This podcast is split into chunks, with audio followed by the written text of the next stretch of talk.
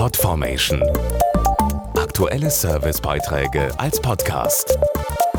Regelmäßige Infos und Tipps aus den Bereichen Lifestyle und Buntes. Es gilt als eine der beliebtesten Funsportarten in Deutschland. Windsurfen. Über 2,5 Millionen Deutsche gleiten mit der Kraft des Windes über die Wellen.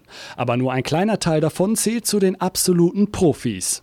Und die machen zurzeit beim jährlichen Deutschen Windsurf Cup, der wichtigsten und erfolgreichsten Funsportserie, den deutschen Meister unter sich aus.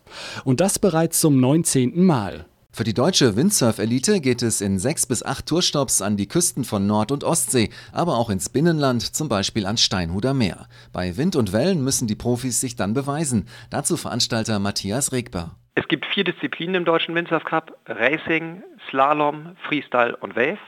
Im Racing und Slalom geht es um Geschwindigkeit und schnelle Manöver, während es in Freestyle und Wave darum geht, eine Jury mit möglichst spektakulären Sprüngen und Tricks zu beeindrucken. Insofern zählt da quasi das künstlerische Moment. Das große Finale findet dann auf der sonnigen Insel Sylt in Westerland statt und gilt als nationaler Saisonhöhepunkt. Die über 100.000 Besucher erwartet dabei vor allem auch ein buntes Programm.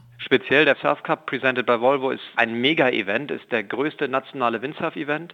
Höhepunkt ist an sich immer das Bandfestival abends und den ganzen Tag über ist natürlich ein großes Rahmenprogramm mit Beachvolleyball, mit Surfsimulatoren, mit allen möglichen Funsportaktivitäten, sodass dafür eine ganze Familie was geboten wird. Sylt zählt außerdem zu einem der anspruchsvollsten Surfgebiete der Welt. Sylt ist der beste Windsurf-Spot in Deutschland. Er bietet die spektakulärsten Bedingungen und bietet auch die beste Infrastruktur drumherum. Es gibt wahrscheinlich keinen Ort auf der Welt, wo so viele begeisterte Zuschauer für die Sportart Windsurfen an den Strand pilgern.